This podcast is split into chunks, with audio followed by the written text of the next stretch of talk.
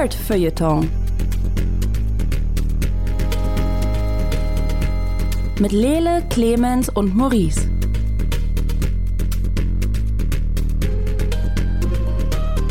Hallo und herzlich willkommen zu einer neuen Ausgabe vom Nerd Feuilleton Podcast, einem kleinen feinen Podcast über nerdige Dinge mit so einer Prise Feuilleton, was bedeutet, dass wir unsere Meinung zu Sachen sagen. Ich glaube, das ist die Übersetzung davon.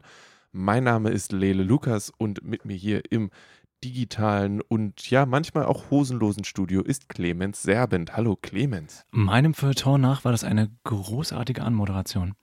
So, Dankeschön. So benutzt Dankeschön. man dieses Wort dann, oder? ja, ja, ja, ja. Und wir haben heute, also ursprünglich haben wir gedacht, na, wir machen einen großen Terrace House Rewatch, weil ähm, Maurice ist nicht da, der ist auf der Gamescom, der macht irgendwie wichtige Dinge. Und dann hatten wir aber irgendwie nicht genug Zeit, weil fünf Staffeln ist einfach ziemlich viel, kann man nicht alles hingekriegt, müssen wir irgendwann wann anders machen. Außerdem macht es viel mehr Spaß, wenn Maurice dabei ist, wenn wir darüber reden. Deswegen wäre es doof, jetzt das ganze Pulver zu verschießen. Also reden wir über andere Sachen. Ähm, du hast dir einen Teenage Mutant Ninja Turtles Film angeguckt. Der heißt After School. Was ich interessant finde, weil ich dachte, die gehen nicht zur Schule, aber da reden wir dann drüber. Du hast außerdem einen Podcast mitgebracht, der heißt Let's Learn Everything. Und du warst in einem Museum, im Samurai-Museum in Berlin. Ähm, bin sehr gespannt, wie das so war. Ich werde ein bisschen was zur ersten Folge She-Hulk sagen. Ich weiß nicht, ob du die auch geguckt hast. Die habe ich auch geguckt, ja. Genau. Okay, cool. Dann reden wir da zusammen drüber, ob wir das weiter gucken wollen oder nicht oder wie auch immer. Und dann wollen wir noch ein kleines bisschen über Everything, Everywhere, All at Once sprechen, weil ich den Film jetzt auch endlich gesehen habe. Ähm, und dann können wir da noch ein bisschen uns drüber austauschen. Das ist der Plan für heute. Habe ich irgendwas vergessen? Äh, ich hatte tatsächlich noch ein, zwei Sachen, über die wir nicht gesprochen haben, aber die würde ich mir dann doch aufheben als Mentions für ähm, andere Podcasts. Also nein, du hast alles richtig gemacht. Okay, sehr gut. Äh, was ist dieser Teenage Mutant Ninja Turtles Film? Muss ich dafür die ganze Serie geguckt haben und gehen die da in die Schule? Ich weiß nicht, wie du auf After School kommst. Ich glaube, das ist einfach die Rubrik, unter der Netflix das eingesortiert hat. Also in dem Thumbnail sind die Teenage Mutant Ninja Turtles und da steht in gelb-grüner Schrift After School. Wenn der Film jetzt nicht After School heißt, ist da irgendwas schiefgelaufen. Tja, da scheint was schiefgelaufen zu sein. Der Film heißt Rise of the Teenage Mutant Ninja Turtles, The Movie, und ist quasi der Film zu der aktuellsten Teenage Mutant Ninja Turtles Serie, die da heißt Okay.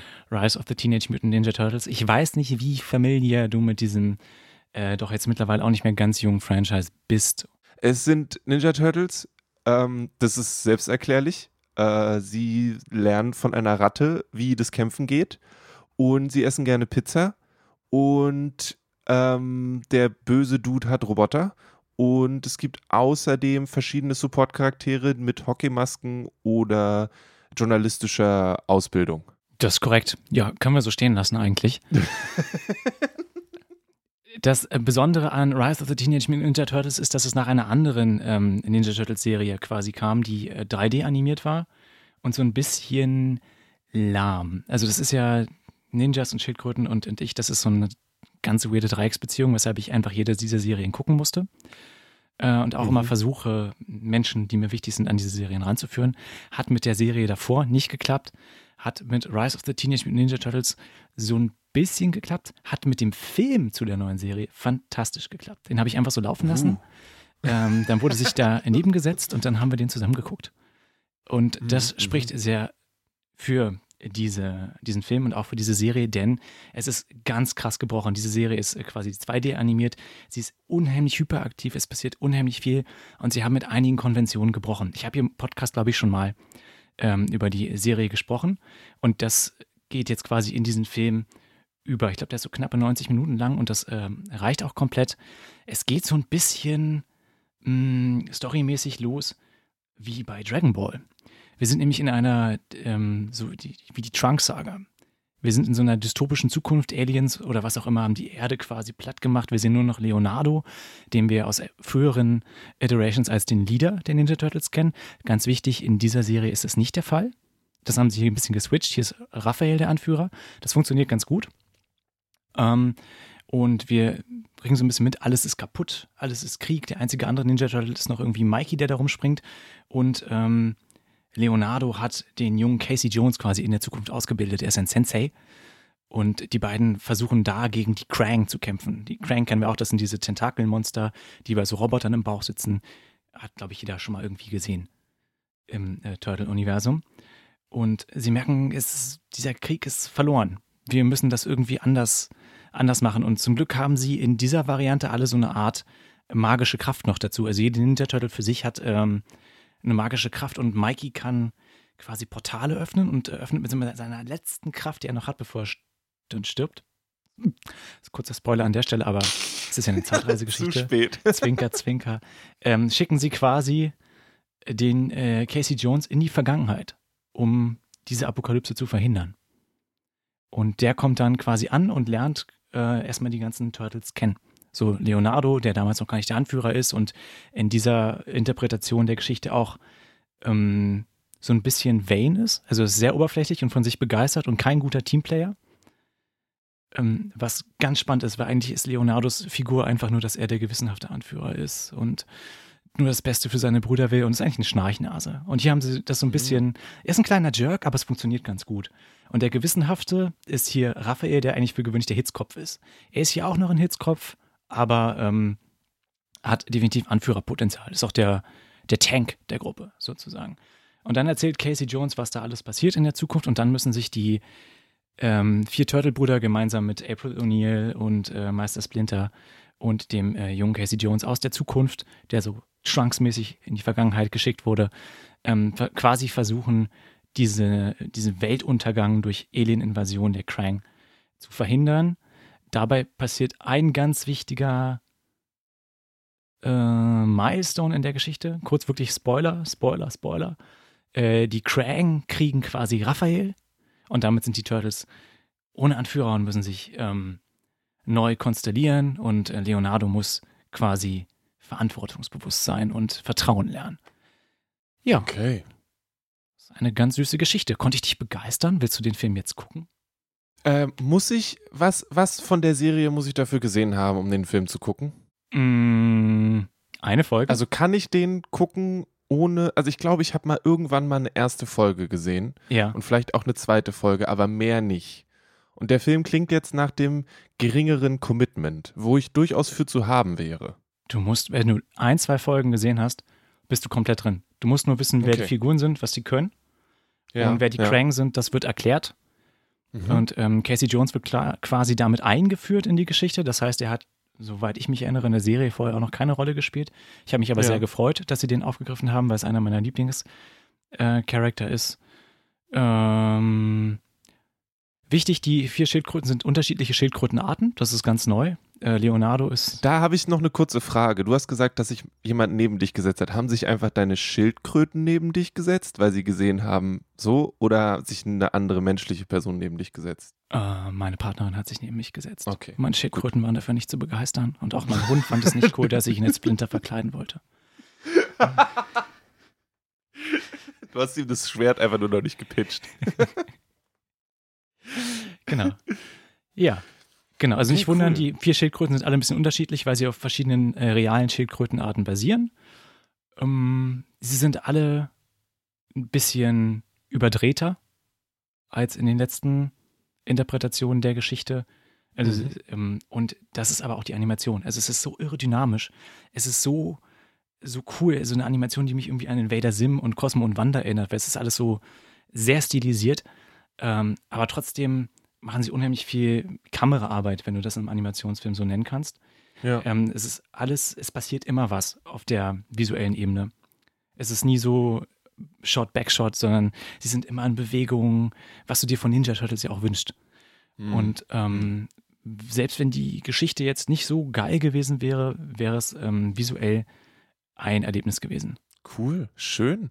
Ähm, wie sehr ist es für Kinder? Geht so muss ich ehrlich sagen. Also ich fand es stellenweise ein bisschen sehr gruselig und auch gewalttätig für Kinder, weil sie die Schwerter und so auch als Schwerter benutzen. Beziehungsweise ist, sind die Krang ähm, hm, bisschen Body-Horror-mäßig unterwegs. Okay. Also, aber es ist jetzt nicht, mir ging es eher in die andere Richtung. Also nicht, dass ich das mit Kindern zusammen gucken wollte, sondern dass ich wissen wollte, inwiefern mir das zusagt, obwohl es eigentlich für Kinder ist. weil das ist ja dann auch manchmal ein bisschen äh, schwierig. Hm? Es definitiv. Und wenn du ein Film-Buff oder Film-Nerd bist, dann findest du auch hier und da so kleine Anspielungen auf andere Ja. Franchises, die Kinder nicht verstehen sollten. Alright. Dann, äh, der Film heißt Rise of the Teenage Mutant Ninja Turtles, The Movie, ist Teil vom Netflix After School. Äh, das heißt wahrscheinlich in dem Kinderabteil von Netflix zu finden und aber auch, wie wir gerade gehört haben, nicht unbedingt nur für Kinder geeignet, sondern wenn ihr gut animierte Turtles sehen wollt, die sich gut prügeln, dann ist das hier genau, Genau. das Richtige. An der Stelle ein bisschen Shame on Netflix, weil das mir nicht vorgeschlagen wurde. Wenn ich nicht einmal die Woche in allen ähm, Streaming-Plattformen in der Suchmaske Ninja eingeben würde. Gibt- Hast du quasi die Ninja Hour? Hast du Ja. so Mittwoch um 19 I Uhr need ist to Ninja check. Hour? Once a week, I need to check this. ähm, wäre das nicht äh, mir vorgeschlagen worden. Und ich finde, das ist ein großer Fehler vom Algorithmus. Okay. Alright, dann äh, lass uns mal hier ganz grün weitermachen. Ähm, du und ich, wir haben beide die erste Folge von She-Hulk gesehen. Ähm, She-Hulk, ähm, ja, warum sie ursprünglich erschaffen wurde, da müssen wir wahrscheinlich nicht drüber reden, weil da hat sich wahrscheinlich einfach jemand gedacht, äh, große grüne Frau verkauft sich gut. Und inzwischen ist sie ja natürlich ein, ein etablierter Charakter im Marvel-Universum. Äh, eine, ist sie Cousine oder? Das ist die Cousine Ja. von Bruce Banner. Genau. Genau, Cousine von Bruce Banner, die mit seinem Blut in Berührung kommt und dann aufgrund von genetischer Veranlagung auch halkt. Ähm, und genau darum geht's in dieser Serie. Es ist eigentlich eine Anwaltsserie, nur dass die Anwältin auch groß und grün werden kann. Ähm, und ich fand das ziemlich charmant. Wir lernen am Anfang, sehen wir sie kurz in ihrem Jobumfeld und dann guckt sie sehr direkt in die Kamera und sagt, ja, ich weiß, ihr habt wahrscheinlich keinen Bock, jetzt eine Anwaltsserie zu gucken. Komm, ich gebe euch ein bisschen Catnip und dann habt ihr auch Bock, den Rest zu gucken. Ähm, und dann sehen wir, wie sie groß und grün wurde und dann, wie sie mit dem Hulk abhängt und der versucht, ihr beizubringen, keine Gefahr für sich und die Menschheit zu sein. Und das fand ich eigentlich ganz cool und ganz sympathisch. Und da kommen wir wahrscheinlich zum ersten Kritikpunkt an der Serie oder zum ersten, zur ersten Sache, die ich oft kritisiert gesehen habe. Wie, wie hat für dich dieser Anfang funktioniert zum einen und wie hat dann für dich diese Transformation funktioniert? Äh, Du meinst die mit Anfang die ganze Mexiko-Geschichte oder? Ja, genau. Hat für mich sehr gut funktioniert. Ich bin da sehr gut reingekommen. Ich bin sehr froh, dass sie die Transformationsgeschichte jetzt nicht drei oder vier Folgen lang gemacht haben. Weil ich mir gedacht habe, wenn das jetzt eine Netflix-Serie wäre, dann wäre sie, wäre das die erste Staffel gewesen. Ah, ja, ja, ja, ja. Und Ja. ich äh, mochte sehr, dass sie einfach eingestiegen sind, uns ein paar Cliff Notes gegeben haben, weil wir, finde ich, den Rest ja irgendwie wissen. Also ich habe das Gefühl, 1, 2, 3, 4, wir konsumieren jetzt 14 Jahre Marvel Cinematic Universe. Da muss man nicht mehr einmal alles äh, vorkauen. Oder? Stimmt, es macht es alles in so kleinen, coolen Momenten. So, also wir müssen, wir kriegen nicht nochmal die ganze Story, warum manche Charaktere nicht mehr da sind und andere so, sondern wir sehen halt Hulk, der mal ein bisschen traurig darüber nachdenkt, dass Tony ihm irgendwas gebaut hat. So. Ja, das ist genau. Die Serie hat sehr kleine, sehr liebevolle Momente. Und genau den, den du gerade ansprichst, äh, der ist mir sehr, sehr zu Herzen gegangen. Ich fand das so niedlich und ähm, so real, dass sie, dass sie Mhm. quasi sagt, ah, du hast dir das hier gebaut und auch so eine Bar und er sagt so, ja, ich habe die gebaut mit Tony, obwohl Tony mehr getrunken hat und denkst, ja, that's Tony. Und dann Ja. haben sie das da reingeritzt. Ich finde die sehr legit und emotional sehr, sehr ehrlich. Und ich Mhm. mag die, ähm, die Jen als Charakter sehr gerne. Ja. Ich glaube, was, was, hm, was ich mit Transformation auch meinte, ist, oder wo ich viel Kritik gesehen habe, ist das CGI. Und ein bisschen hatte ich das Gefühl, dass sie ihr ganzes Geld für Loki ausgegeben haben und dann keins mehr übrig hatten für diese Serie. Und ich weiß nicht, ob das nur ich so sehe oder ob du da mitgehen würdest. Ich fand's okay. Ich habe halt das Gefühl, wir leben jetzt in einer Zeit, in der wir uns sehr an CGI gewöhnt haben und es deshalb immer irgendwie Ort finden werden. Hm. Ähm, und ich glaube, dass wir das beim Hulk in den Filmen so hingenommen haben. Ich finde, der sieht auch noch so ungefähr so aus. Ja. Aber sie ist als Charakter sehr viel detaillierter. Hm. Und deshalb zweifeln wir da, glaube ich, als Zuschauer schneller an dem CGI. Ja. Und so gerade so die Haare und das äh, Gesicht ähm, kann ich verstehen. Es sind Mhm. wieder, ähm, ich will nicht Uncanny Valley sagen, weil das ist zu viel. Ähm, ich bin gespannt, wie es weitergeht. Damit. Das auf jeden Fall. Ja. aber sonst, ich fand es super sympathisch. Ich fand die Erklärung dafür, warum sie relativ schnell damit klarkommt, Hulk zu sein, total gut.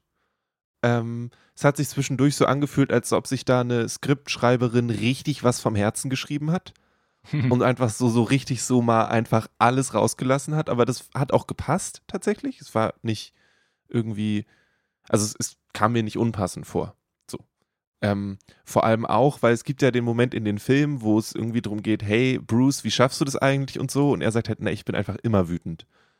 Ähm, und das wird irgendwie auch so ein bisschen mit aufgenommen. Das fand ich eigentlich ganz cool. Ähm, ich bin gespannt, wie sie diese Brücke schlagen zwischen Anwaltsshow und Superheldinnen-Show. Ähm, und wie viel, was denkst du, wie viele Folgen haben wir, bis die, bis die Love Interest reinkommt? Ich hoffe nicht allzu viele. Also Mhm. ich bin äh, sehr, sehr gespannt. Jetzt musst du mir kurz auf die Sprünge helfen, weil ich tatsächlich jetzt nicht so. Wer ist denn die Love Interest? Ich weiß es nicht genau. Irgendeine so. werden sie schon finden. Also es gibt halt, ich, hm. also ich, es gibt, ich, ich erwarte, dass es eine gibt und ich bin jetzt gespannt, was es für eine, also welcher andere Superheld oder ist es einfach nur was ganz Normales? Im Trailer sieht man ja, dass sie irgendwie versucht zu daten und so Tinder-mäßig unterwegs ist und dann Betten kaputt gehen. Ähm, was irgendwie auch lustig ist. Und äh, ich bin, ja, ich meine, so ein bisschen, auf der einen Seite war, war das gemeint als so, wann die, ob die Serie in so ein Klischee abfällt oder ob die Serie das schafft, so dieses Slice of Life-Ding humorvoll und auch geerdet rüberzubringen. Und da bin ich sehr gespannt. Ich auch, gerade weil ich jetzt nicht weiß, wie das als Anwaltsshow weitergeht. Also die erste Mhm. Folge war ja sehr Mexiko und wir finden uns und bla bla bla und krass, dass die ganze Familie scheinbar Anger-Issues hat. Ähm, auch die Kommunikation zwischen den beiden läuft nicht immer so gewaltfrei ab, wie ich mir das äh, gedacht hätte, aber Ja. Ähm, dafür hast du dann so kleine, feine Sachen, wie zum Beispiel, dass sie sich den Sitz vorstellt und sich was drunterlegen muss, weil Hulks Auto einfach viel zu groß ist. Und Mhm. ähm, ja, ich, ich glaube, die zweite Folge lässt nicht mehr lange auf sich warten und ich werde sie gucken und bin Ja. dann gespannt, wie es weitergeht. Wenn Slice of Life ist, ich liebe ja mittlerweile Slice of Life total. Mhm. Ähm, ich weiß nicht, ob das, ob ich einfach alt werde.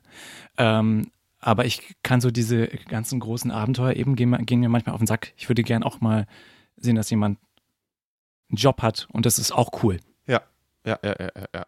Ich, ich, ja, genau, stimme ich dir voll zu. Ich finde das, ich möchte denen einfach auch mal beim Leben zugucken.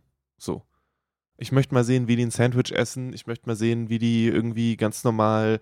Deswegen bin ich auch gespannt auf dieses, was sie irgendwie versucht zu daten oder so und wie das wahrscheinlich schief geht und ich cringe wie sonst irgendwas. Aber ähm, einfach zu zeigen, dass das Leben dieser Wesen nicht nur aus Aliens und Explosionen und Lichtstrahlen, die unterschiedlich farbig sind und aufeinandertreffen, besteht.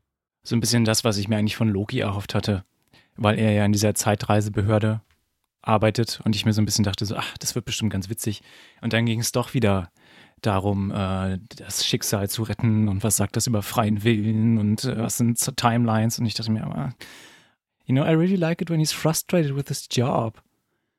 Ja, That's ich glaube, so eine, ich glaube, sie muss auch nicht das Universum retten. Ich Nee. glaube, es ist okay, wenn She-Hulk in dieser Serie einen interessanten Gerichtsfall hat, den sie balancieren muss mit ihrem Privatleben und dem Grünwerden und so. Es kann so eine Mad Murdock-Aktion sein. Einfach, also bei ihr ist ziemlich klar, dass sie She-Hulk ist. Also spätestens nach dem Ende der Folge ist es klar. Das haben alle mitgekriegt. Aber es, ab, ich würde es trotzdem lustig finden, wenn sie ein T-Shirt tragen würde, wo drauf steht Not She-Hulk. Ähm, aber ja, ich bin gespannt. Ich freue mich auch auf die zweite Folge. Wir werden sehen, wo es hingeht. Ähm, und dann schauen wir mal. Und ich, äh, ja, muss nochmal sagen, die Schauspielerin finde ich großartig. Ähm, ich finde, die macht einen sehr, sehr guten Job in ihrer Rolle. Äh, sowohl groß als auch nicht ganz so groß. Ja, Ähm, die ist super. Das ist wirklich, wirklich cool. Und die könnte auch mit Mark Ruffalo wirklich verwandt sein. Also ich habe die gesehen und dachte, ja, Ja. I see that. Ist, wie ist es eigentlich? Weißt du, ob Mark Ruffalo auch den großen Grünen spielt oder ist der dann komplett künstlich? Ähm, du meinst in den Filmen etc.? Auch hier in der Serie, weil das wäre so ein bisschen meine Frage gewesen, ob sie ihn quasi nur für diese Autofahrt bezahlen mussten. Na, er muss ja zumindest das Voice-Acting machen. Und ich glaube, Marvel ist schon so perfektionistisch zu sagen, dann machen wir auch gleich irgendwie eine On-Set-Performance, damit sie was zum Gegenspielen hat. Weißt du? Auch, also, Aber da hätten sie auch irgendeinen Stuntmenschen reinstecken können. Ja, aber du kannst ja dann auch gleich den On-Set-Ton nehmen von seiner Performance. Hm. Also ich denke schon, dass sie, dass er, ich weiß es nicht, muss ich an der Stelle sagen. Vielleicht erzähle ich auch total Blödsinn und Mark Ruffalo hat das irgendwie äh, über Zoom eingesprochen oder so, aber ich ähm, würde ihn so einschätzen, dass er da war. Ich würde Marvel so einschätzen, dass sie ihn wieder in den Suit gesteckt haben, den er liebevoll den Man-Canceler nennt. Because it looks like you have nothing down there, hat er mal gesagt, wenn du den. ähm, das könnte ich mir schon vorstellen. Und ich glaube, das Ja. ist auch okay, weil ich das Gefühl habe, dass sie ihn nur in der ersten Folge benutzen. Ja, ja, ja, ja. Vielleicht nochmal in so der vorletzten oder letzten, aber äh, da werden wir sehen, wo die Geschichte hingeht. Ähm, cool, ja. She-Hulk bekommt äh, erstmal Stempel der Zustimmung, Stamp of Approval von uns. Wir gucken, wie es weitergeht. Und äh, wir melden uns auf jeden Fall in der nächsten Folge Nerd Feuilleton dann weiter dazu. Ähm, höchstwahrscheinlich. Ähm, äh, Clemens, Mhm. wenn du einmal die Woche Ninja in deine Suchleiste bei Netflix eingibst, Mhm. ähm, gibst du dann an einem anderen Tag Samurai ein oder gibst du das, also wie, wie ist die Beziehung da? Es ist tatsächlich, es ist ein bisschen peinlich. Ja. Es gibt, es gibt bestimmte Wörter, die ich regelmäßig auf den äh, Plattformen suche. Und man sollte meinen, wenn es Okay. dann einen Algorithmus gibt, dass er lernt, dass ich das regelmäßig suche. Äh, und mir Aha. dann entsprechende Sachen vorsteht. Aber dem ist tatsächlich nicht so. Ja, ja, es ist, äh, ich suche auch regelmäßig nach Kaiju. Ähm, ne, ich kann ja mal, ich schreibe mir das mal auf. Ich mache mal eine Liste nach allen Sachen, die ich immer so suche und dann kann man, es gibt Schlagworte, die mich einfach sehr interessieren und äh, nach denen wird Ja. dann regelmäßig gesucht. Genau, Ninja und Samurai sind definitiv dabei, auch weil ich immer hoffe, irgendwann wieder Samurai Champloo auf einer Plattform zu entdecken. Hm. Okay. Also, das Samurai-Museum. Wie bist du drauf gekommen? Wie war's? Würdest du es weiterempfehlen? Und ähm, warum ein Samurai-Museum? Das, äh, ich bin drauf gekommen, weil es einfach seit äh, Mai überall in der Stadt plakatiert ist. Okay, und das sind so visuelle Reize, die äh, mir sofort ins Auge springen, wenn ich so eine Uni-Maske sehe oder einen traditionellen Kabuto, was ein Helm ist und, ähm, und so weiter und so fort. Dann habe ich einige Kritiken in, in der Presse dazu gelesen und versuche eigentlich seit Mai da mal hinzukommen. Und habe es dann letzte Mhm. Woche tatsächlich endgültig geschafft. Und ich glaube, dieses Museum ist entstanden, weil es in einem Neubau in Berlin Mitte ist. Und ich habe so ein bisschen das Gefühl, dass es da jetzt so eine Art Verpflichtung gibt, dass wenn du einen Neubau machst, der auch einen kulturellen Mehrwert haben muss. Mhm. Fände ich cool. Also so wirkte dieses Haus zumindest, dass sie gesagt haben, wenn wir hier schon neue, neue Wohnungen hinbauen, dann müssen wir auch was äh, kulturell beisteuern. Und darum ist das Erdgeschoss und der, äh, das erste OG ein Samurai-Museum. Sehr modernes Okay. Museum, ein sehr, sehr schönes Museum. Und ich glaube, die ähm, Sache mit Samurai-Museen ist, die funktionieren einfach weltweit überall sehr gut. Ich war auch schon mal in Griechenland in einem. Mhm. Ähm, und das ist einfach äh, geschichtlich von uns kulturell sehr weit weg, dass es spannend ist, aber zeitlich nicht so weit weg, dass die Artefakte zu rar wären.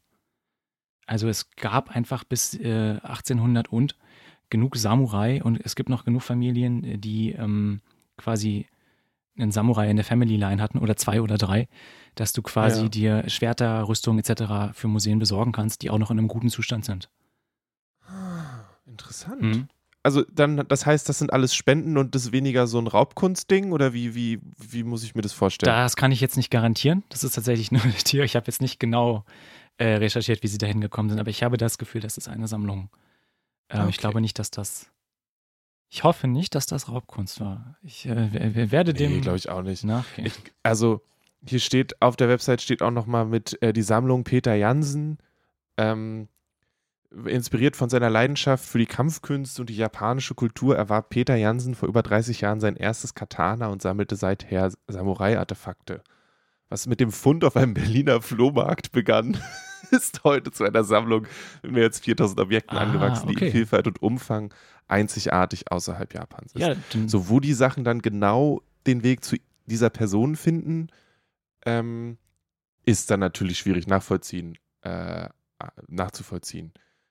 Ähm, aber ja, du hast gesagt, es ist sehr äh, modern. Ähm, Mhm. wie wie, stelle ich mir das vor? Sind es, gibt es viel digitale Bildschirme, die dann so ein bisschen die Rolle von Artefakten übernehmen? Wie, wie hält sich da die Waage? Also es gibt sehr, sehr, sehr, sehr, sehr viele Artefakte. Das ist Mhm. schon mal ein unheimliches Plus. Es ist jetzt nicht nur äh, dass du dir Filme anguckst, bla bla bla und so weiter, sondern du siehst locker 50 Rüstungen mit den Mhm. dazugehörigen Schwertern, äh, auch verschiedene Musketen und so weiter. Also das sind wirklich viele ähm, Artefakte aus der Zeit. Das ist der Hammer schon mal. Dann Mhm. haben sie das aber einfach unheimlich modern aufbereitet. Also du gehst schon mal durch so ein, gut, das jetzt, hat jetzt mit der Ausstellung nichts zu tun, aber du gehst durch so ein digitales Drehkreuz, wo du einen QR-Code dranhältst. Wir hatten die Mhm. Ticket, Tickets online bestellt, das heißt, wir haben es mit dem Smartphone gemacht. Das hat nicht funktioniert. An der Stelle ähm, Kudos an die, an die Museumsbelegschaft, weil die das sofort gesehen haben und uns schon am Tresen ein Ersatzticket gedruckt haben und wir sofort reingekommen sind mit dem Ersatzticket. Also der Nice. Service war schon mal super. Äh, Ja. Und dann hast du an der Wand immer so kleine Projektionen von einem Fuchs, der mal einen Schwanz Mhm. hat und später hat er so mehrere Schwänze. Und Naruto Copyright incoming. Nein, that's just part of Japanese mythology. Und der ähm, führt dich quasi so ein bisschen durch die Ausstellung, wenn du möchtest. Mhm. Äh, oder gerade wenn du ein Kind bist, hast du immer die Möglichkeit, ähm, so kleine Ratefuchsspiele zu spielen an den Vitrinen. Oh, Dann fragt er dich so, nice. wofür steht eigentlich der Fuchs in der japanischen Mythologie? Ähm, Tipp von meiner Seite, es ist nicht Weisheit, wie ich gedacht habe. It's sex. That's a kid question, alright. That's a good question.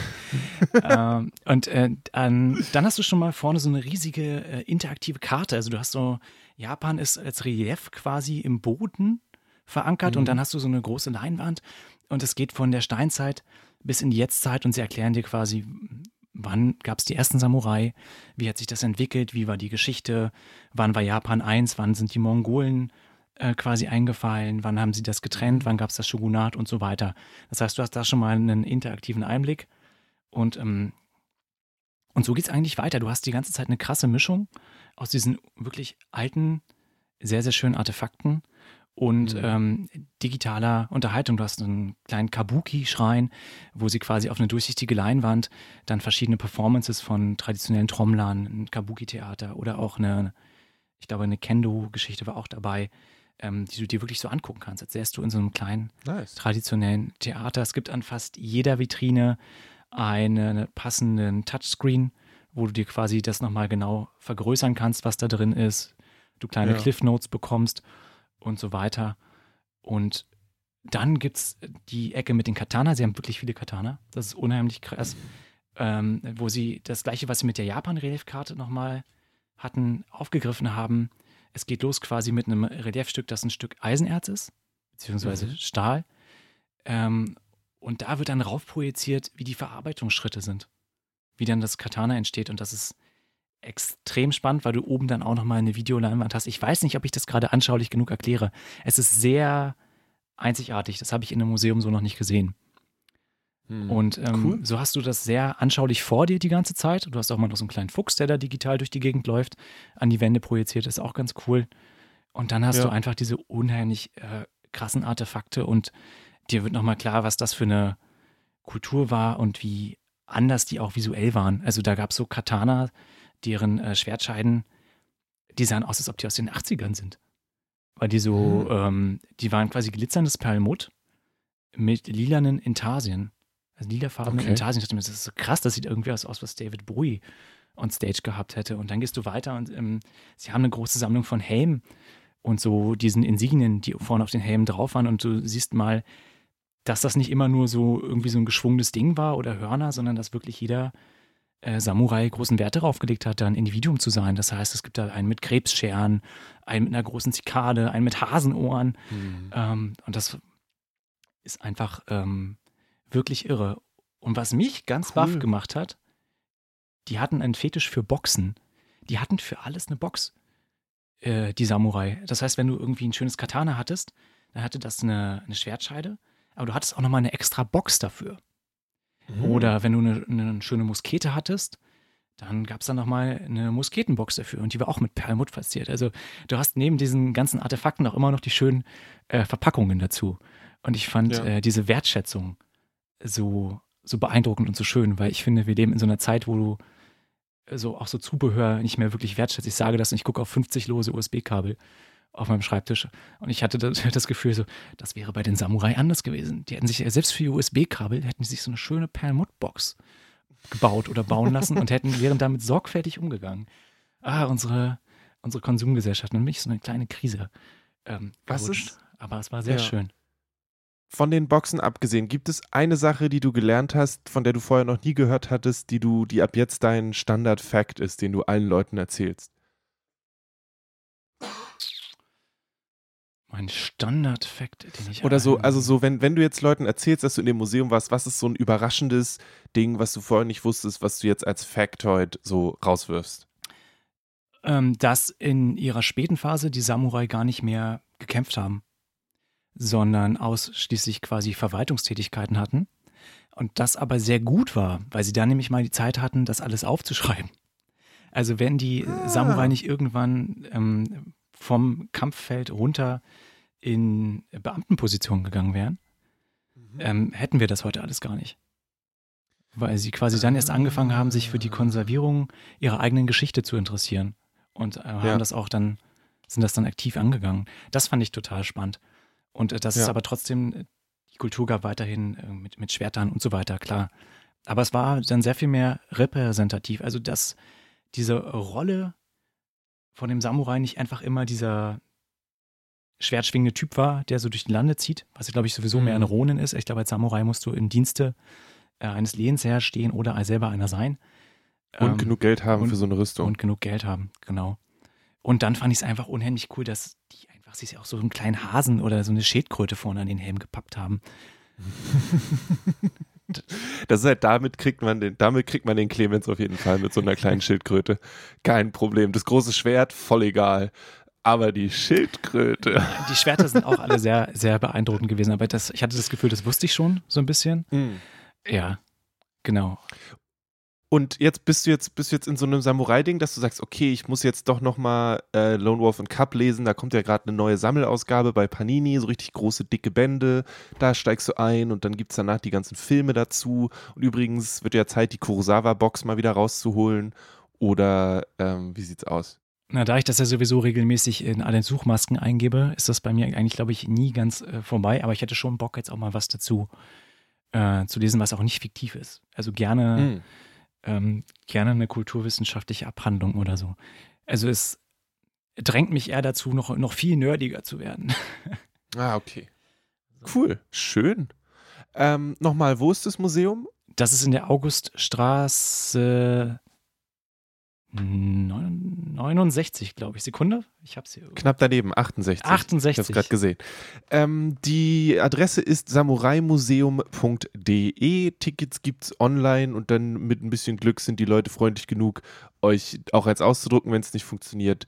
Ein Zeitfenster-Ticket kostet 8 Euro, Flex-Tickets kosten 12 Euro, eine Führung gibt es um für 13, ab 13 Euro. So ungefähr. Ähm, ja, ich denke, du empfiehlst es. Ähm, und äh, mal gucken. Sieht gut aus. Vielen Dank. Sehr gerne. Ähm, wo wollen wir denn weitermachen? Äh, lass uns mal, ich würde Everything Everywhere All at Once gerne am Ende machen. Deswegen würde ich dich jetzt nochmal nach was Grünem fragen. Was Grünem. Leg los. Ähm, du hast auch noch den Let's Learn Everything Podcast in die Runde geworfen. Genau. Äh, wie bist du da gelandet? Was ist es und ist es besser oder schlechter als Beats and Bones? Ähm, wie bin ich da gelandet? Hm, oh, das ist eine ganz weirde Geschichte. YouTube hat ja angefangen, Shorts einzuführen. Oh Und- ja, die sind schrecklich. Und jeder, der YouTube-Shorts guckt, weiß, das ist äh, das Allerschlimmste, was je passiert ist. Es ist äh, stumpf, es ist repetitive und es ist ganz oft einfach hart sexistisch. Ähm, Hm. Wenn nicht auch noch andere schlimme Sachen. Ähm, trotzdem lande ich da immer wieder, scrolle durch in der Hoffnung, was Gutes zu finden, gerade wenn ich irgendwie in der Bahn bin oder mal fünf Minuten Luft habe für irgendwas. Und da bin ich auf Tom Lum gestoßen. Der macht Mhm. nämlich auch YouTube-Stories. Also es sind jetzt vielleicht Shorts, nicht Stories. Äh, er hat bisher sechs gemacht. Mhm. Und er ist ein, ich weiß gar nicht, auf jeden Fall studiert er was und hatte erzählt, in seiner Story ging es darum, dass er so ein useless Talent hat, nämlich, dass er mal ein Videospiel gemacht hat und deshalb die ganzen RGB-Codes von Farben kennt. Mhm. Und dann mal jemand gesagt hat, welche Farbe hat der mein Nagellack? Und er hat äh, den korrekten RGB-Code dazu genannt und wurde dann von seinem Freundeskreis als Maschine bezeichnet. Ähm, und da habe ich mir seine anderen ähm, Stories angeguckt und die waren alle so witzig, weil er unter anderem selber ein ähm, kleines Programm geschrieben hat, das dafür sorgt, dass bei Streaming-Anbietern äh, quasi der, ja, Synopsis-Text und das Folgenvorschaubild nicht mehr angezeigt werden, damit ihm nichts gespoilert wird. Weil er gesagt, er versteht nicht, warum Ah. muss ich denn bei Staffel 5 von den Sopranos äh, Vorschaubilder und Folgenzusammenfassungen darunter haben. Da fängt ja, Ja, keiner an. ja. Und deshalb hat er sich das gemacht und ich dachte mir, das ist so cool, dass jemand sagt, okay, das geht mir auf den Sack, ich code mir jetzt selber was, dass ich ihn so ein bisschen auf Social Media gestalkt habe und dabei bin ich auf den Podcast gestoßen, den er mit äh, Caroline Roper und Ella Haber zusammen macht. Sie sind alle im Bereich Wissenschaft unterwegs. Ella Haber ist mittlerweile Doktor, äh, Ella Haber, und sie machen quasi als Podcast ungefähr äh, das, was wir hier im Nerdfeuilleton machen. Nur halt mit wissenschaftlichen Themen und sie sind viel diverser. Also eigentlich ganz anders. Aber trotzdem, äh, jeder bringt so ein Thema mit und dann wird sich darüber ausgetauscht. Und ähm, auf eine unheimlich spannende Art und Weise, weil sie alle aus verschiedenen Feldern der Wissenschaft kommen und aber auch alle so unheimlich wissbegierige Menschen sind, die, wie gesagt, gerne alles lernen wollen. Ja. Und ähm, ich gebe dir mal einen kleinen Einstieg. Nimm mal deine beiden Hände vor dein Gesicht. Inwiefern vor mein Gesicht? So ungefähr 30 Zentimeter, sodass sie äh, ungefähr 20 Zentimeter auseinander sind, als wolltest du klatschen. Mhm. Und jetzt klatsch mal. Ähm, du solltest jetzt in dem Moment, in dem deine Hände zusammengeschlagen sind, einen Knall gehört haben, wenn du geklatscht hast. Ja. Und sie erklären in der ersten Folge, warum das eigentlich nicht möglich ist. Das ist eine Illusion in unserem Gehirn. Denn A ist Licht schneller als Schall und B ist unsere ähm, visuelle Wahrnehmung schneller als die Gehörwahrnehmung. Rein theoretisch dürften wir das nicht synchron wahrnehmen. Unser Gehirn, das faule Ding, hat sich aber daran gewöhnt und weiß, dass es zusammengehört, weshalb wir es zusammen sehen. Das war der erste Fakt, den sie gesagt haben in diesem Podcast. Und ich war so, I'm in. Ähm, und jetzt bin ich dabei, alle 22 Folgen fleißig durchzuhören. Das ist wie diese, was ist das? Es gab doch diese eine Radiolab-Folge mit den, mit den ähm, Seetieren, die ihre Hände so schnell zusammenhauen, ähm, wie sonst nichts anderes äh, auf der Erde. Der Pistolenkrebs, meinst du? genau. Ja. Ja. Heftig. Okay, ja, okay. News gedroppt. Und dann, wie, wie oft gibt es Folgen? Ähm, hast du eine Lieblingsfolge, wo Leute sagen, wo du sagen würdest, steig damit ein? Jetzt wissen wir, jetzt ist ja die erste Folge schon gespoilert, aber Das ist Ähm. ja tatsächlich nur ein Thema der ersten Folge. Also es gibt immer, immer mehrere, mehrere Themen ähm, Mhm. aus verschiedenen Blickwinkeln. Sie sind jetzt bei Folge 22, die kam heute raus. Mhm. Und die erste Folge, das ist kein so äh, alter Podcast. Also die haben tatsächlich erst letztes Jahr im Oktober angefangen. Also ein knappes Jahr alt sind sie. Um, ich würde vorschlagen, fangt bei Folge 1 an. Was tatsächlich ein Ding ist, weshalb ich überlegt habe, ob ich mir auch mal was programmiere, weil es mir immer total auf die Nerven geht, wenn ich einen neuen Podcast finde, wird mir gesagt, und die letzte Folge hören. Ich denke mir, aber ich will die erste Folge hören. Vielleicht muss ich, Aber ich glaube, das kannst du in deinem. Also ich finde, ich will dich nicht aufhalten, programmier, programmier away. Ich glaube, du kannst in deinem äh, Setup, in deiner Podcast-App einstellen, ähm, was er dir, was dir zuerst angezeigt wird. Ah, okay, dafür müsste ich aktiv eine Podcast-App benutzen. Ich, ich höre meine Podcasts wie ein äh, alter Mensch über den äh, Browser. Also, das ist auch okay, ich will dich nicht abhalten, aber wenn das dein Problem ist, dann ist das vielleicht eine Lösung. Eine Folge, die ich sehr empfehlen kann, ist tatsächlich direkt Folge 2, weil das eine Halloween-Folge ist und sie deshalb so gruselige Themen zusammengetragen haben. uh. Unter anderem eine Liste mit gruseligen Fröschen, um mal ins Thema Biologie einzusteigen. Nice. Ähm, und da gibt's, ich wusste von sehr vielen Fröschen noch nicht. Also ich lerne quasi in jeder Folge tatsächlich noch was Neues. Ähm, Nice. Kleiner Vorgeschmack, es gibt einen sogenannten Wolverine Frog, Mhm. in dem wachsen haarähnliche äh, Sachen auf dem Rücken und er hat retractable Bone Claws, die durch seine Haut durchkommen. Wie An der Stelle die Wolverine. Frage: Hm. Hab ich dir schon Frog of the Week gepitcht? Äh, ich glaube nein. Du glaub, okay, gut. Dann mache ich das jetzt ganz fix. Frog of the Week ähm, ist ein Podcast, der äh, Überraschung wöchentlich rauskommt. Und das sind immer so mh, fünf Minuten maximal, warte, lass mich kurz, drei Minuten ungefähr, in der äh, eine Person äh, mit sehr angenehmer Stimme äh, etwas über einen Frosch vorliest. Und es gibt eben immer einen, einen Frosch pro Woche. Aktuell ist es der Malagasy Rainbow Frog. Ähm, This week's Froggy Friend has a beef with a Grammy Award winner. Please don't ask about it. It's all they'll talk about all night. ähm, und so lernst du äh, in kurzer Zeit auf sehr angenehme Art und Weise verschiedene Frösche kennen. Äh, ich packe dir einen Link in den ähm, in unseren Chat. Die, also die Menschen, die den machen, sind sehr, sehr nett. Und äh, der Podcast, finde ich, ist sehr, sehr niedlich. Ähm, und ja, wenn du Frösche magst, dann äh, ist das, glaube ich, eine gute Sache. Das ist super. Vielen Dank. Da freue ich mich. Noch ein neuer Podcast über Frösche. Über Frösche, Über Frösche. allerdings. Ja. Okay, äh, dann ähm, Let's Learn Everything. Äh, Wöchentlich kommen da neue Folgen? Ja, nee, nicht ganz. Zweiwöchentlich. Zweiwöchentlich. Zweiwöchentlich neue Folgen. Sie sind ja nicht ganz so regelmäßig. Die Aufnahmequali ist auch nicht immer Five-Star-Niveau, weil sie das, glaube ich, über eine äh, Conference Call äh, an ihren Notebooks machen oder so. Äh, aber der Inhalt überzeugt. rettet es? Und ähm, allein die Tatsache, dass es schlaue Menschen gibt, die dafür sorgen, dass ich YouTube-Shorts bekomme, äh, hat ein, wie sagt man, ein Silberstreif am Horizont äh, mir gegeben. Mhm. Das ist völlig Nice. falsch, was ich gerade gesagt habe. Aber es ist ein Silberstreif am Horizont und es ist äh, sehr cool, dass es auch Bildungskontent ähm, gibt, der cool und locker daherkommt. Nice. Alright, dann jetzt. Ähm, ich war gestern im Freiluftkino Rehberge und habe mir Everything Everywhere All at Once angeschaut.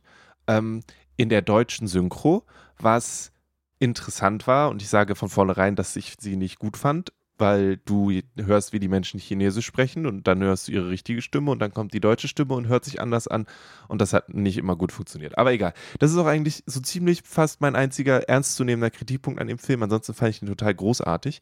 Und meine Frage an dich, Clemens, ist, du bist ja, du kennst dich gut aus, du hast auch schon mal Drehbücher geschrieben und so. Ist es so ein Film gewesen, der da sowas in dir wieder so einen Funken geweckt hat in irgendeiner Form? Weil für mich war das, ich habe den gesehen und war so, ja, scheiße, es geht doch ganz schön viel. Das ist Ähm, total witzig, dass du das sagst, weil das genau der Fall war. Also ich habe, ähm, ich muss ja auch sagen, dass ich mein Gehirn filmmäßig in den letzten Jahren ein bisschen malträtiert habe. Also ich habe ja, es gab Jahre, da habe ich nichts anderes im Kino gesehen als Marvel-Filme. Und ähm, dann vielleicht mal den ein oder anderen ähm, de- deutschen Fernsehfilm oder Kinofilm über eine Streaming-Plattform. Und ganz oft dachte ich mir so, oh Gott, ich habe irgendwie, ich war, I don't see the art in this anymore. Um, maybe this medium is dead. Äh, und dann habe ich auch Everything Everywhere All at Once gesehen. Ich dachte mir so, das ist ja, das ist ja krass. Also ich suche, ich will noch äh, das äh, Skript raussuchen, weil ich wissen will, wie, wie sowas zu Papier gebracht wird. Hm. Einfach weil ich so, so krass äh, begeistert tatsächlich davon war. Ja, das ist ganz großes äh, Kino, ist ganz große, ganz große Filmkunst und ähm, hat in mir auch so ein bisschen den ähm, Drive geweckt, nochmal zu probieren, unkonventionelle Geschichten zu erzählen. Hm. Oder einfach zu sagen so, ja, das ist jetzt hier eine Geschichte, äh, eine Slice of Life Geschichte, aber Ja. dann passiert halt ein bisschen was Außergewöhnlicheres. Hm. Und da habe ich tatsächlich, seitdem ich diesen äh, Film gesehen habe, ein, zwei äh, Notizen mehr in meinem Leben, Hm. die darauf warten, dass damit irgendwas passiert. Ja, As usual. Aber ja, ich, ja, ich fand's groß, also, keine Ahnung, war, da waren so viele coole Ideen drin, so viele abgefahrene Sachen, ähm, die großartig funktioniert haben für mich und ich kann den Film auch weiterhin nur empfehlen. Ähm, es gab so ein, mh, wenn ich Kritikpunkte hätte an dem Film, dann, dass mir relativ schnell klar war, worauf es am Ende hinausläuft, weil es so ein bisschen dann doch simpel war auf eine gewisse Art und Weise. Mhm. Und das ist halt aber dann, es war nicht schlecht, aber das wäre eine Sache, die, die mir aufgefallen ist, wo ich gedacht habe, ah, ein bisschen, keine Ahnung, ich, ich mag das, dass, dass es darum geht, dass die Familie zusammenkommt, aber dann möchte ich noch mehr von der Familie sehen. Ähm, weil das, ja, aber sonst äh, toller, toller Film. Äh, abgefahrene Special Effects, richtig, richtig viele coole Ideen, nimmt sich Zeit für Sachen, für die sich andere Filme nie Zeit genommen hätten. Und wenn es nur ist, dass sie erklären, warum auf in irgendeiner alternativen Realität Leute andere Finger haben als wir. Und es tatsächlich den Moment gibt, in dem sich die eine Spezies gegen die andere durchsetzt. Ähm, und sie sich dafür eine Minute Zeit nehmen, das zu filmen, das ist einfach großartig. Ähm, es war wirklich, wirklich cool. ich gebe dir Ähm, total recht, dass deswegen- man irgendwie wusste, wo es hingeht, aber ich wusste nicht, wie sie dahin kommen. Ja. Die, und das fand ich Ja. äh, toll. Und der Film wirft ja einfach so Sachen hin. Und äh, im ersten Moment bist du so, äh? Und dann beim zweiten Mal bist du so, ja klar, das ist Teil dieser Welt. So funktioniert das. Mhm. Ähm, Mhm. Gebäck zum Beispiel. Oder, ja, oder. Oder, oder, oder. Man will gar nicht zu ja, man kann, man kann gar nicht, also es gibt so viele Sachen, das Signposting ist tatsächlich großartig. Ich finde es zum Beispiel toll, wie die Steuerberaterin, zu der sie müssen am Anfang, hat so Awards auf ihrem Tisch. Und schon als sie das erste Mal gesehen haben, haben die Kollegin äh, oder die, die Freundin, mit der ich da war, wir haben uns köstlich über die Form dieser Sachen amüsiert und die kommen später wieder und das einfach, es ist absurd und großartig und das einfach, wenn ihr den Film noch nicht gesehen habt, dann versucht das auf jeden Fall noch zu machen. Ähm, ich bin mir sicher, dass der auch irgendwann äh, DVD-technisch irgendwie zu haben sein wird, ähm, wenn es, wenn er nicht ähm, irgendwo auf einem äh, Streaming-Service landet. Äh, ansonsten glaube ich, dass der auch noch bestimmt äh, nochmal in einem ähm, was wollte ich sagen, Freiluftkino läuft, wobei da die Saison auch nicht mehr lange ist. Also vielleicht habt ihr im Freiluftkino Friedrichshain nochmal die Chance. Im Rehbergen läuft der nicht nochmal. Die Blu-ray ist am 12.08. tatsächlich erschienen, deswegen gehe ich davon aus, dass die DVD gleichzeitig erschienen ist. Und ähm, das ist, also wenn ihr den Film jetzt nicht mehr in dem Kino erwischt, macht es auf jeden Fall. Äh, wirklich, wirklich cooler, cooler Film. Ähm, und eben genau das, was ich meinte. Du, ich habe mir den angeguckt und gedacht, ey, wenn ich jetzt nochmal einen Superheldenfilm sehe, wo die am Ende einfach nur zwei Lichtstrahle aufeinander halten, so, dann Ja. hat irgendjemand was falsch gemacht. Also ja, ich verstehe, dass das sind große Budget-Sachen, die müssen mehr zugänglich sein für mehr Leute und das ist einfach der einfachste Weg, so eine Kampfszene zu haben. So, aber du kannst doch selbst da noch mehr Ideen reinbringen. Und dieser Film hatte genug Ideen für 75 andere Filme. Und wenn die sich nur eine davon nehmen, wird der nächste Marvel-Film schon geiler. So, mal ganz davon abgesehen, dass die irgendwie nicht wirklich die Messlatte sein sollten. Aber das hat mir auch nochmal gezeigt, wie viele Filme ich nicht mitkriege. So. Ja, oder? Wie viel so an einem Ähm. vorbeigegangen ist, wenn man irgendwie versucht, irgend, bei irgendeinem Franchise ähm, up to date zu bleiben oder irgendwie m, so Ja, einfach oder die weil du kleinen Sachen nicht mehr im Blick hast. Und Ja. dabei ist das jetzt gar kein so kleiner Film. Also da sind Jamie Lee Curtis und Michelle Yeoh dabei. Yeoh? Yeoh? Ähm, die, Die ja auch großartig ist. die großartig Die und die ja auch eine, einfach eine Instanz ist. Ja. Wa- Was äh, so auch Martial Arts angeht, was man in dem Film ja auch sieht. Also es ist ja auch irgendwie ein Martial Arts Film und zeitgleich ist es irgendwie ein Science-Fiction-Film und zeitgleich ist es eine Familien-Dramedy. Und Ja. es hört gar nicht mehr auf. Es, alle fünf Minuten kommt ein neues Genre um die Ecke und passt aber trotzdem irgendwie rein. Und ist einfach äh, total bezaubernd und zeitgleich gleichzeitig total bizarr. Ja. Also allein dadurch, dass sie immer irgendwas Komisches machen müssen, um diesen Effekt in Gang zu setzen. Da gibt es diese eine Szene, wo sie die Fliege schnieft. Ja. Und da hat sich in mir alles zusammengezogen und das war eine der krassesten Emotionen, die ich seit Ewigkeiten im Kino hatte. Es ist. ah. Der Gedanke. Ich, aber auch wie sie dieses Konzept einführen. Also es gibt, es geht unter anderem darum, ich glaube, es ist kein großer Spoiler, darum, dass es verschiedene Universen gibt, die voneinander abgespalten sind und es gibt die Möglichkeit, quasi die Fähigkeiten, also die da eine Überlappung zu machen. Und dann kannst du die Fähigkeiten von der Person aus dem anderen Universum benutzen. Und das wird vorgestellt, und ich, keine, ich glaube jetzt nicht, dass es ein großer Spoiler ist, indem eine Person ähm, einen Labello ist. Und das ist einfach das perfekte, also wie dieses ganze Konzept eingeführt wird, wie du schon eigentlich das gesehen hast fünfmal bevor und schon weißt, was es ist und wie es funktioniert, bevor es der, dem Charakter erklärt wird. Und dann weißt du es auch hundertprozentig, aber vorher denkst du dir das schon, das ist einfach großartig. Sie machen sehr viel Show und Tell. Es ist sehr schönes, ähm, handwerkliches, äh, filmisches Storytelling. Ja. Es ist äh, artsy und es ist zeitgleich einfach ähm, ein handwerklich ganz, ganz toller Film. Also wer den noch nicht gesehen hat, what are you waiting for? Do it Make now. it happen. Make it happen. Ansonsten ähm, steht jetzt im September an äh, die neue Herr der Ringe Show. Es gab einen neuen Trailer gestern oder so. Ich habe mir das noch nicht angeguckt. Ich bin mir unsicher. Wie sieht es bei dir aus? Ich weiß, wir haben schon mal drüber geredet, aber freust du dich auf den 2. September? Bist du am Start oder bist du eher so, pff, nö? Äh, ich bin am Start, ich werde es gucken, aber ich freue mich nicht. Hast- also, okay, hm. nächste Frage. Hast du schon die erste Folge von dem neuen Game of Thrones Ding geguckt? nee, auch noch nicht. Wirst du es machen? Vielleicht. I Okay. don't know. Ich, äh, Ich finde das schwer. Ich fand ähm, Herr der Ringe sehr toll. Ich war vom Hobbit sehr enttäuscht und ich verstehe nicht ganz, wo sie jetzt auf äh, wieder anfangen. Und ich äh, habe die Möglichkeit, das zu gucken.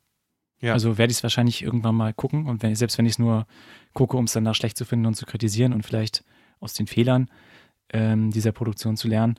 Und bei Game of Thrones habe ich noch gar keine so nostalgischen Gefühle, weil die Serie halt in meinen Augen wirklich schlecht zu Ende gegangen ist. Mhm. Und das jetzt einfach nur darauf aufbaut. Und das soll jetzt nicht böse klingen, äh, ich in Matt Smith kein Targaryen sehe. Also, das war in meinem, so wie ich das verstanden habe, waren das immer. Oh, es ist jetzt kein, es ist nur meine persönliche Empfindung. Er ist dafür nicht schön genug. Hm. Also in meinen Augen. Ich finde, äh, und ich weiß auch nicht genau, wie cool das ist, nochmal so eine Inzestgeschichte zu haben. Also da gibt es ganz viele äh, Faktoren, bei denen ich mir ja, so denke. Aber mh. Hm. also, ich glaube, du, also sagen wir es so. Das ist ja jetzt eine Fantasy-Serie, die spielt in einem mittelalterlichen Kontext, deswegen gibt es da keinen Sex mehr aus Liebe, sondern nur Vergewaltigung, weil sie müssen sich ja mit dem historischen Ding klar halten. Das haben sie ja auch, das hat ja die Serie sehr klar kommuniziert. Deswegen kann es nichts anderes als Inzest geben in dieser Serie.